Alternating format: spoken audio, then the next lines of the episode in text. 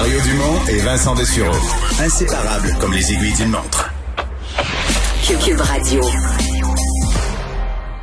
C'est le moment de parler sport. Euh, Jean-François Barry, salut.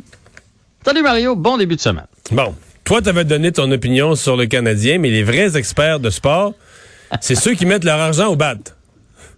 Oui. Hein? C'est- Oui. euh, visiblement, je connais absolument rien dans, dans le hockey, en tout cas, du moins. Ah non? Euh, ben, je sais, euh, je connais peu de choses de toi, Mario. Je sais que tu es fortuné, mais je ne sais pas si tu as la fibre du parieur. Peu. Je suis pas, je suis pas un gambler, très peu. OK. Parce que là, il y a le Mettons, site de paris mettons, ouais, une fois par année, je vais, mettons, je vais, je vais faire un, un ou deux paris sur mise au jeu sur le Super Bowl. OK, parfait. Le Super Bowl, ben là, peut-être que le Canadien pourrait être intéressant pour toi parce que le site de paris sportif MGM vient de sortir son classement des équipes favorites pour gagner la Coupe Stanley. Et le Canadien est coté à 51 pour ta mise. Donc, si tu mets un dollar, tu gagnes 51 dollars et ainsi de suite. Ce qui est pas tellement bon. Non. En fait, c'est la cinquième pire équipe Ah, de la? Ligue nationale de hockey. Mais là, on Pire pensait- qu'eux autres, il y a les, On pensait qu'avec les changements, le Canadien arrivait au moins, en, au moins en milieu de peloton. Ben, me semble. Puis là, je suis pas en train de dire qu'ils vont gagner la Coupe Stanley. J'ai jamais dit qu'elle allait gagner la Coupe Stanley, mais il me semble que le Canadien devrait être plus haut que ça. Euh, Les seules équipes qui sont pires, c'est les Wings, les Ducks, les Sénateurs puis les Coyotes. Eh boy. Égal à nous, là, qui a la même cote, les Devils, les Kings et le Wild du euh, Minnesota puis les Sharks de San Jose. Tu penses que c'est injuste, là, que c'est mal, euh, mal évalué les, les- les changements à l'équipe?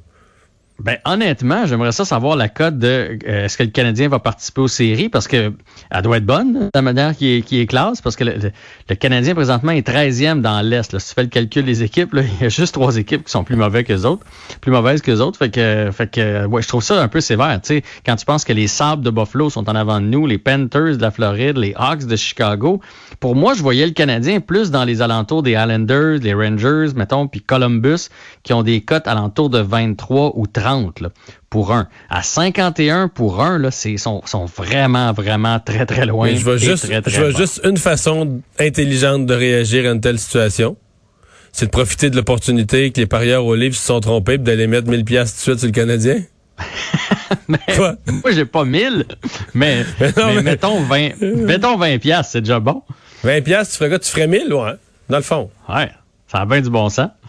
Mais Euh, ce fait qu'en tout cas, bref, mais les gagner équipes, par la exemple- coupe, ce serait quand même étonnant. Là. Ça serait... Oui, c'est- ce que je pense aussi. là. Même que ton dis, vin. je préférais, Même ton vin... euh, je préférerais mettre un 20 ailleurs, mettons. Ouais. Comme par exemple pour l'équipe qui va gagner la Coupe Stanley, parce que il y, a- y a des équipes qui sont favorites, et c'est l'Avalanche du Colorado qui arrive en première place, suivi des Golden Knights et du Lightning qui, selon les sites de parieurs, pourraient répéter. que l'Avalanche voilà, est passé ça. premier. Mais cette année, ouais. l'Avalanche, là, c'est incroyable. Il, était parti, écoute, la, la défaite là, contre les Stars, on dirait que ça se peut pas, là.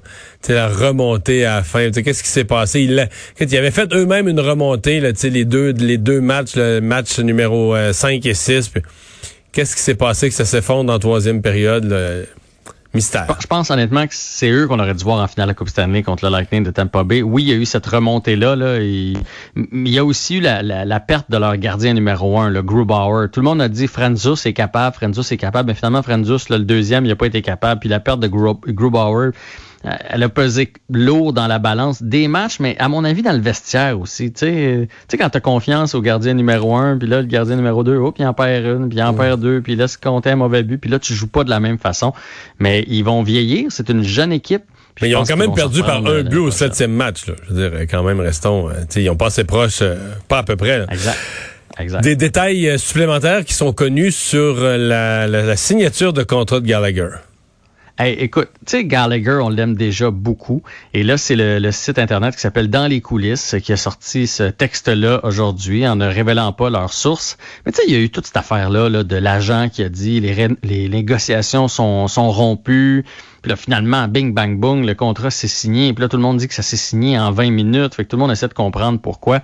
Et ce qui se serait passé, selon ce site-là, c'est que dans le fond, Gallagher a entendu euh, a lu cette nouvelle-là, là, que son agent a dit que les négociations étaient rompues. Puis là, il a vu Jake Allen qui a signé. Puis là, il a rappelé son agent. Puis il a fait, ben, qu'est-ce qui se passe? moi, je veux jouer à Montréal. Euh.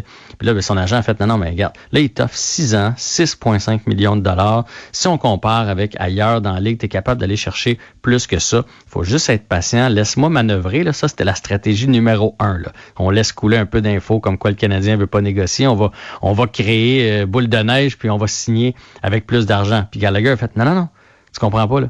Moi, je veux jouer là, Il se passe de quoi avec cette équipe-là? Je veux ce contrat-là. Tu le rappelles, puis tu signes. Et là, son agent a essayé de le convaincre à nouveau. Il a même dit l'association des joueurs. Parce qu'on s'entend que l'agent lui perd la face en baptême. ben, quand il rappelle Marc Bergevin, il perd la face. Je parlais à mon client, finalement, il signe. Avec ses même euh, tu sais ses confrères puis tout ça là, quand ils vont l'appeler ils dire ben voyons Gallagher à 6.5 ça n'a pas de bon sens euh, bref il a dit mais pour vrai ça a du bon sens c'est pas mal payé là euh. moi je trouve que c'est très bien payé pour 6 ans ça prouve ben, 6 ans, 6.5, puis ça prouve à quel point ce gars-là, il veut jouer à Montréal, il, aime la ville, il aime les partisans, il fait croit il a pris le contrat que son, que son agent avait refusé. Exactement. Il a pris l'offre du Canadien. Il aurait peut-être eu 7, mettons, 7, 7 millions pour, euh, pour 6 ans ou, ou 6,5 pour une année supplémentaire. Je ne sais pas ce qu'il aurait pu. Tu sais, mettons qu'il traîne ça encore pendant. Peut-être pas non plus. Pendant hein. deux mois, là. pardon? Peut-être pas non plus. Peut-être pas non plus, mais plus il se serait approché de son autonomie, plus Gallagher, je pense, aurait pris de, de la valeur. En tout cas, moi, ça m'en dit long sur le joueur. C'est quelque chose qu'on voit pas assez souvent, à mon avis, dans le hockey. On en a parlé ensemble la semaine passée. À un moment donné, là, à 6,5 millions de dollars par année, là, Gallagher va avoir fait dans sa carrière 50 millions. Quand même qu'il n'aurait fait 52. Ramène ça, sur, ramène ça sur un an, sur une semaine. Là. Bon, tu mets 150 pièces de côté pour l'épicerie.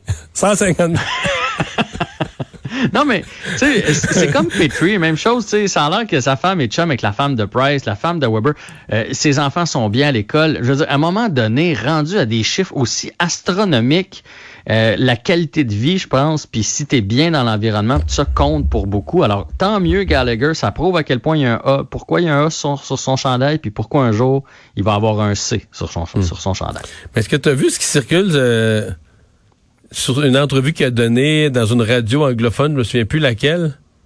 Non, j'ai pas vu ça. les animateurs, ils ont demandé, écoute, il a jasé pas mal, puis ils ont demandé dans les joueurs du Canadien, les trois avec lesquels il partirait en camping. Ah ouais? le, premier qui a nommé, c'est Carey Price parce que c'est un gars proche de la nature, mais on sait ça, là, tu sais, uh-huh. Carey Price, très uh-huh. proche de là, connaît la nature. Euh, Jeff Petrie, c'est un gars relax, toujours calme.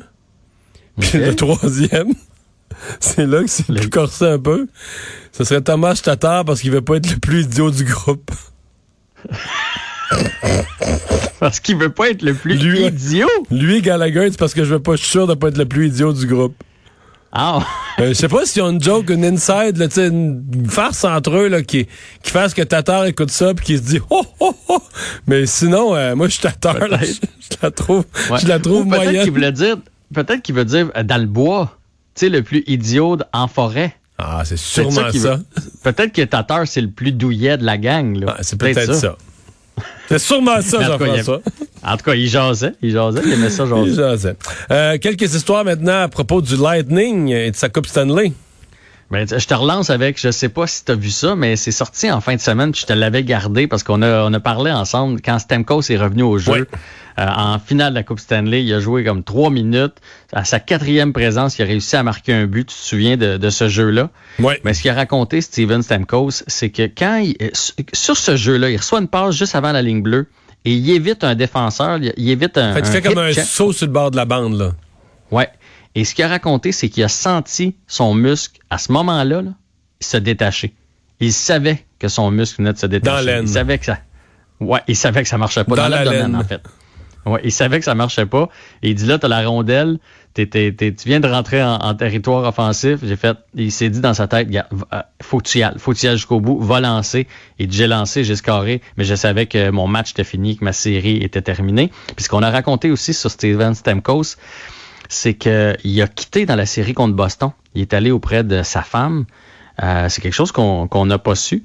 Euh, elle a perdu un enfant. Elle est enceinte de 21 semaines. Donc, euh, ce qu'on appelle une fausse couche, là, mais à 21 semaines, quand même, c'est une fausse couche avancée. Ouais, ouais, ouais, ouais. C'est vraiment avancé. Donc, euh, ils, ont, ils ont vécu ce deuil-là et, tu sais, je veux dire, on va élever notre chapeau. Il est quand même, il est allé au- au- auprès de sa femme, mais il est quand même revenu avec l'équipe, même s'il jouait pas. Tu sais, mais c'était son devoir, selon lui, de capitaine, de revenir avec euh, avec l'équipe, supporter ses, euh, ses coéquipiers, euh, malgré ce deuil-là. Alors, euh, ben, Mais c'est sûr que son but, euh, là, tu sais, euh, on a vu le Lightning les derniers matchs qui avaient, qui ont comme embarqué en, en septième vitesse, là, tu sais. puis- Et je suis convaincu qu'il y a eu un impact euh, psychologique, émotif, de confiance, de fierté. Tu sais, le capitaine, son but, c'était pas banal dans l'ensemble de l'épopée de cette Coupe Stanley-là. là. Oui, puis encore plus quand on sait qu'il est revenu après avoir perdu un enfant. Tout ça, le terme que j'ai bien, que j'aime bien, ça a galvanisé ses, euh, ses coéquipiers, mais ça prouve surtout que le Lightning cette année voulait aller jusqu'au bout. Tu sais, c'est des petits gestes là, quand tu, tu mets un peu ta famille de côté, ton, que, que tu mets ton corps au service de ton équipe. Ça prouve à quel point l'équipe euh, voulait absolument se rendre puis euh, soulever le précieux trophée. Mais La beauté de l'affaire, c'est que même avec un muscle déchiré dans l'abdomen ou l'aine, je euh, avec les mains, là, cette rondelle-là, là, je sais pas si tu t'en souviens, mais elle s'en allait à la bonne place, pas à peu près, là. c'est, c'est- je veux dire, il y a peu de joueurs dans la Ligue nationale qui sont capables de faire ça. Là, Je veux dire, une affaire, cette affaire-là est partie plus vite que l'œil est capable de la suivre. Puis la première chose que tu as su, c'est que dans le coin du but, là, le, le petit bout de filet grouillait dans le coin du but. Tu sais, c'était tout un beau but, là. Mais Ouais, c'était vraiment, vraiment tout un but. Puis ils sont rares à être capables de marquer des buts comme ça. Stamkos est le capable Canadien de le en a faire. combien qui des buts comme ça? La nouvelle la équipe. ligne est mauvaise. La, la ligne est mauvaise, Mario. Tu passes dans Ben, le tunnel. ça a l'air. Ça a l'air que Toffoli il est capable de Bon, marquer ce genre vois, de but-là. Ça, fallait que tu répondes. Faut que tu ailles la foi, là. Mais- dans- j'ai nouveau dit ça a l'air avant. Ah. Je vais attendre de le voir. C'est bon. Merci Jean-François, à demain. Salut, à demain.